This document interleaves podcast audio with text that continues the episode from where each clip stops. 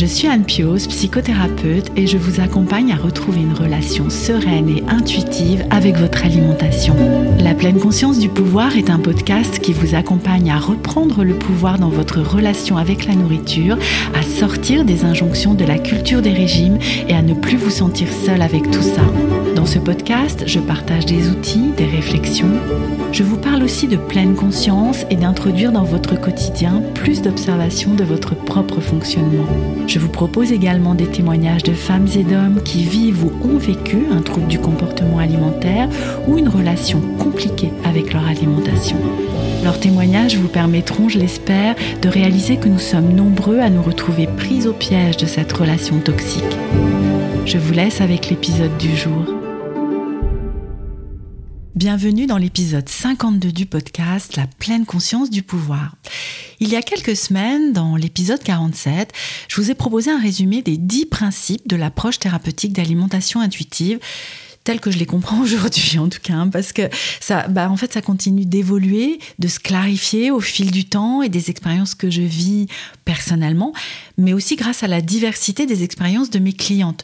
Parce qu'en fait, chacune et chacun va expérimenter cette approche d'une manière différente, avec des nuances, comme euh, bah, finalement tout processus thérapeutique. Hein. Il n'y a pas une personne qui va vivre un processus exactement de la même façon qu'une autre personne. Et du coup, Bien, au départ, j'avais mon expérience à moi, mais qui n'est pas, euh, comment dire, généralisable, euh, qui me donnait des pistes sur la façon dont pouvaient s'intégrer ces principes, se vivre ces principes, s'expérimenter ces principes. Mais au fil du temps et au fil des expériences que font mes clientes, eh bien, je découvre toutes ces facettes, en fait, de ces différents principes. Parce que il y a la théorie, les concepts que les fondatrices de l'approche, Evelyne Tribol et Elise Reich, ont synthétisés pour pouvoir les transmettre, en partant d'ailleurs hein, de leur pratique auprès de leurs patients et leurs patientes.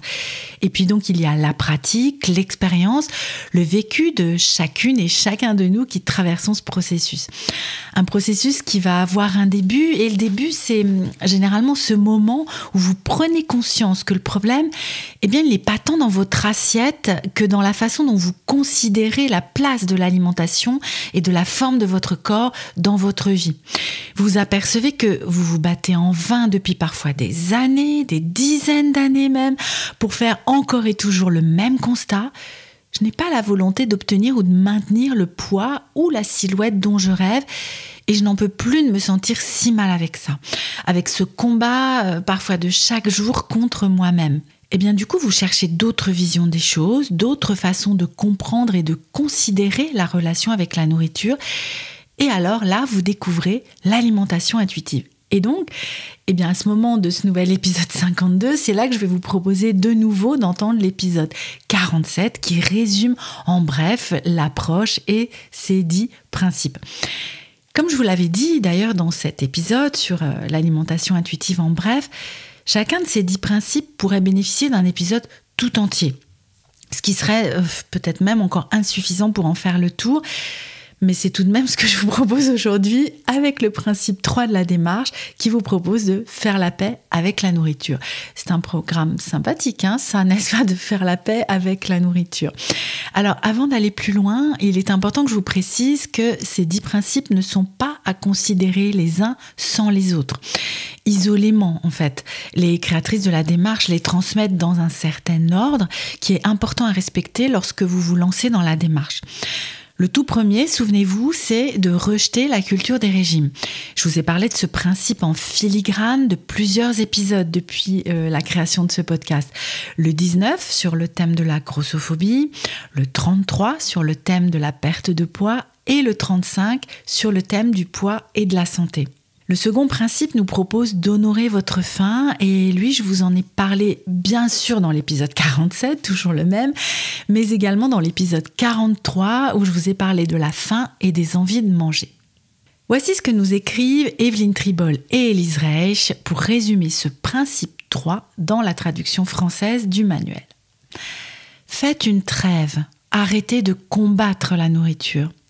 Donnez-vous la permission inconditionnelle de manger Si vous vous dites que vous ne pouvez ou ne devez pas manger tel ou tel aliment, vous risquez d'éprouver un sentiment de privation intense qui se transformera en envie incontrôlable et souvent en compulsion alimentaire.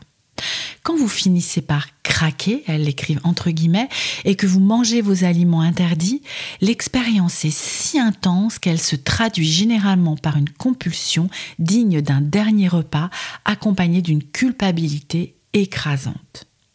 Avec le principe 2, il est question des effets de la restriction sur la faim physiologique. Lorsque vous travaillez à honorer votre faim d'une manière inconditionnelle, vous travaillez aussi à rassurer votre corps qu'il ne va plus être privé et qu'il aura de la nourriture bah, quand il en a besoin en fait et de l'énergie quand il en a besoin.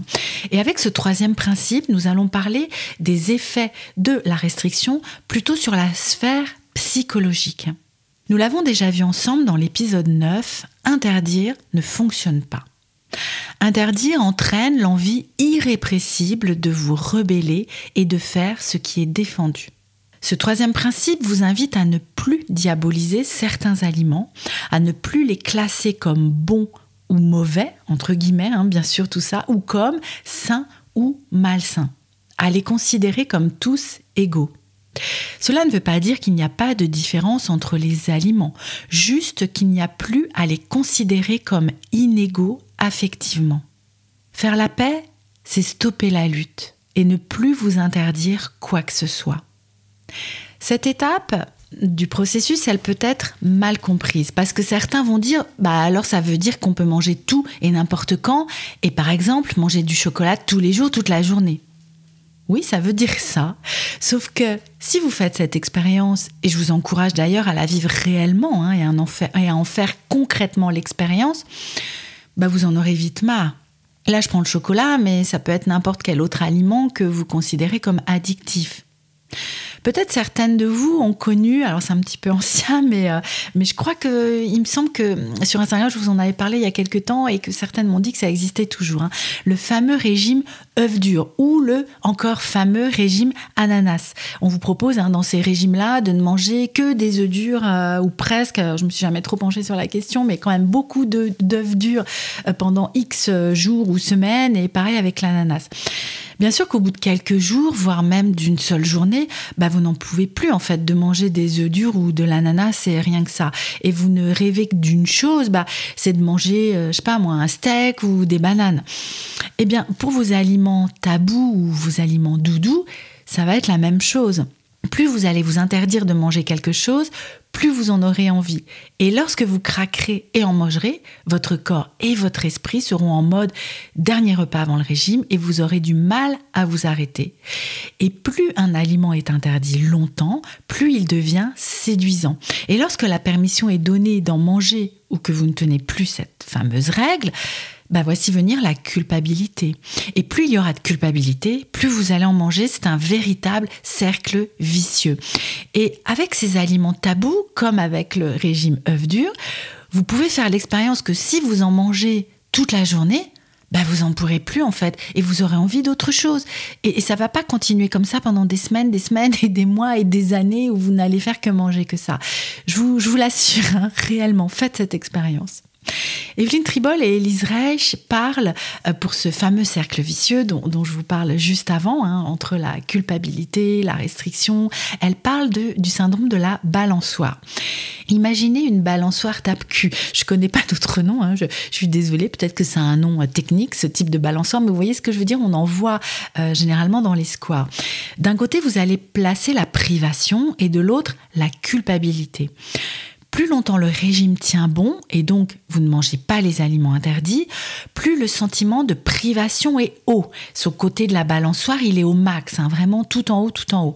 Et du coup, puisque vous obéissez bien aux règles et que vous ne mangez pas ces aliments interdits, eh bien le côté culpabilité, lui, il est tout en bas, complètement au sol.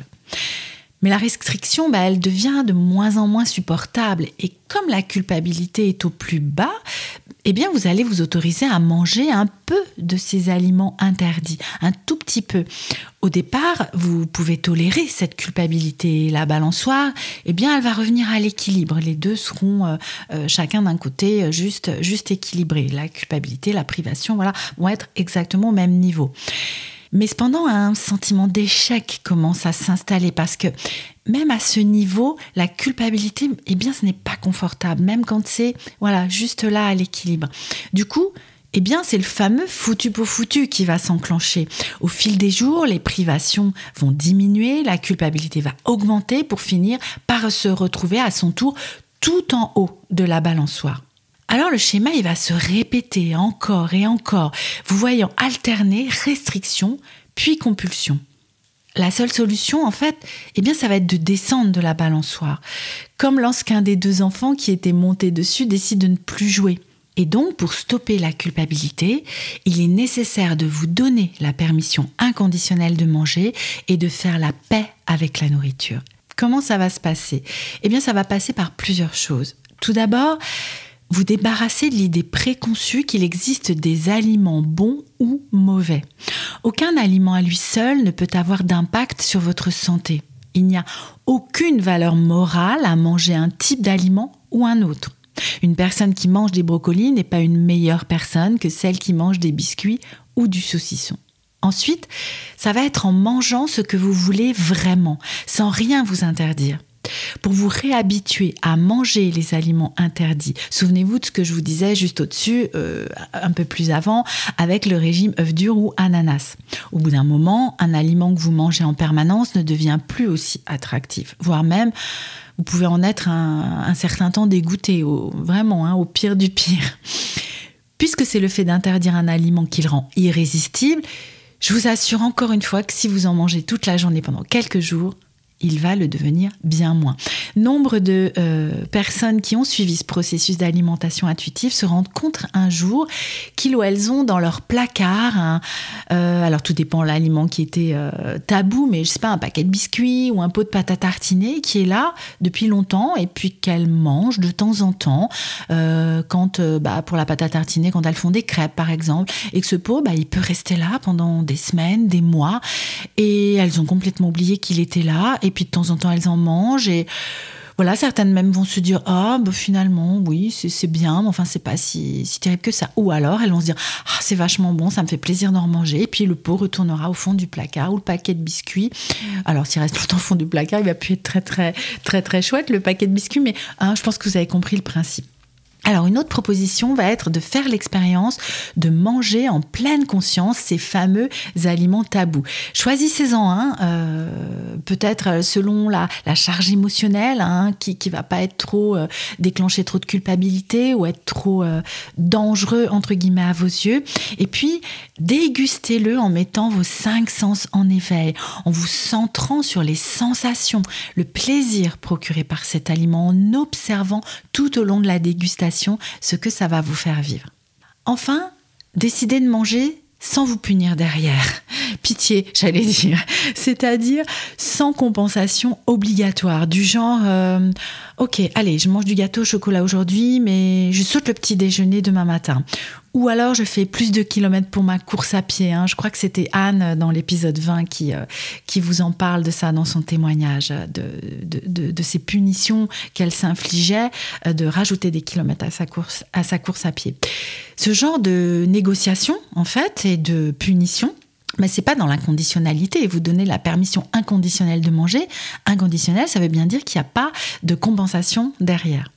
En travaillant à vous donner cette permission inconditionnelle de manger, vous allez du coup faire la paix avec la nourriture. Vous allez travailler à rassurer votre esprit, tout comme vous allez rassurer votre corps avec le principe de hein, d'honorer votre faim. Là, vous allez rassurer votre esprit en lui faisant la promesse de ne plus lui poser d'interdit venant de l'extérieur. N'oubliez pas que cette permission de manger est inconditionnel. Jamais le répéter assez en fait. Hein. Et que ce n'est pas juste pour un moment ou un repas. Vous savez les fameux cheat meals là ou repas plaisir ou je me lâche le week-end.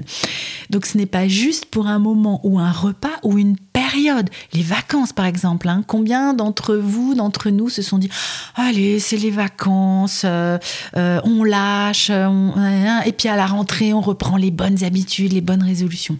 Non, en fait c'est pour tout le temps que vous vous donnez cette permission inconditionnelle de manger. Il n'y a pas de saison, il n'y a pas de vacances, il n'y a pas de, période de la semaine, de l'année, du mois, ou je ne sais pas quoi. Et ça, ça va nécessiter de travailler à mettre de côté toutes les pensées de culpabilisation que la voix de votre restriction cognitive va vous souffler aux oreilles. C'est vraiment aussi un travail de fourmi de déconstruire ces pensées-là, de les observer, de les mettre petit à petit à distance et de leur fermer la porte. C'est cette fameuse police de la nourriture. Ce travail, il est abordé dans le quatrième principe de la thérapie d'alimentation intuitive. Mais je vais m'arrêter là et je vais pas vous parler de ce principe-là aujourd'hui. Peut-être que nous y viendrons dans un prochain épisode, qui sait. D'ailleurs, n'hésitez pas à me dire quels sont les principes que vous souhaitez que je vous détaille plus, quels sont ceux qui vous challenge le plus, quels sont ceux que vous ne comprenez pas, euh, quels sont ceux où vous voyez vraiment pas en fait ce que c'est. Et euh, voilà, j'essaierai de la fenêtre de mon expérience de, partager avec vous ce que j'en ai compris euh, bah, au jour où j'enregistrerai l'épisode comme je l'ai fait aujourd'hui par rapport à ce principe de faire la paix avec la nourriture. Ah, et, je, soupire parce que quel soulagement de vivre cette relation aux aliments de cette façon-là qui redevient simple et apaisée. Si vous souhaitez être accompagné pour vivre ce travail thérapeutique, c'est ce que nous vivons ensemble dans l'accompagnement Indépendance Cannelle. Nous passons 12 mois ensemble dans l'intention que vous puissiez retrouver une relation sereine et intuitive avec votre alimentation et votre image corporelle. N'hésitez pas à découvrir l'accompagnement en suivant le lien dans la description de cet épisode et si vous souhaitez que nous en discutions ensemble, je réponds avec grand plaisir à vos mails ou à vos messages privés sur Instagram.